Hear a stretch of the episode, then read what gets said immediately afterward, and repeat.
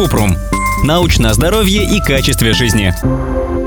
Куркума лечит болезни кишечника? Пока точно никто не знает ответ на этот вопрос. Чтобы подтвердить возможную пользу куркумы, нужны исследования. А теперь подробнее. Куркума – растение семейства имбирных, и ее корневище используется как кулинарная приправа. Куркума традиционно применяется в народной медицине, чтобы лечить заболевания кожи, верхних дыхательных путей, суставов и пищеварительной системы. Лечебные свойства куркумы приписывают из-за основного компонента – куркумина. Лекарственные добавки с куркумой производят из сушеного корневища и обычно содержат смесь куркуминоидов, куркумина и близких к нему веществ.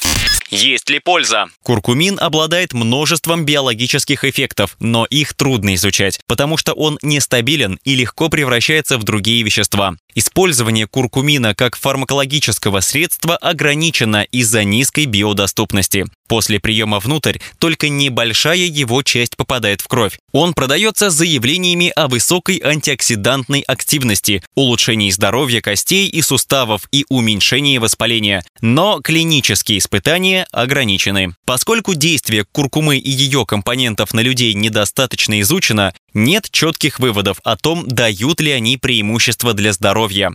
Чем опасно? Куркума может быть небезопасной для использования во время беременности или кормления грудью. Ее не рекомендуют применять пациентам с камнями в желчном пузыре, обструкцией желчных протоков или проходов и при повышенной чувствительности к любому из компонентов куркумина. Можно использовать куркуму как приправу к пище, но пока не ясно, как она влияет на здоровье в качестве лекарственной добавки.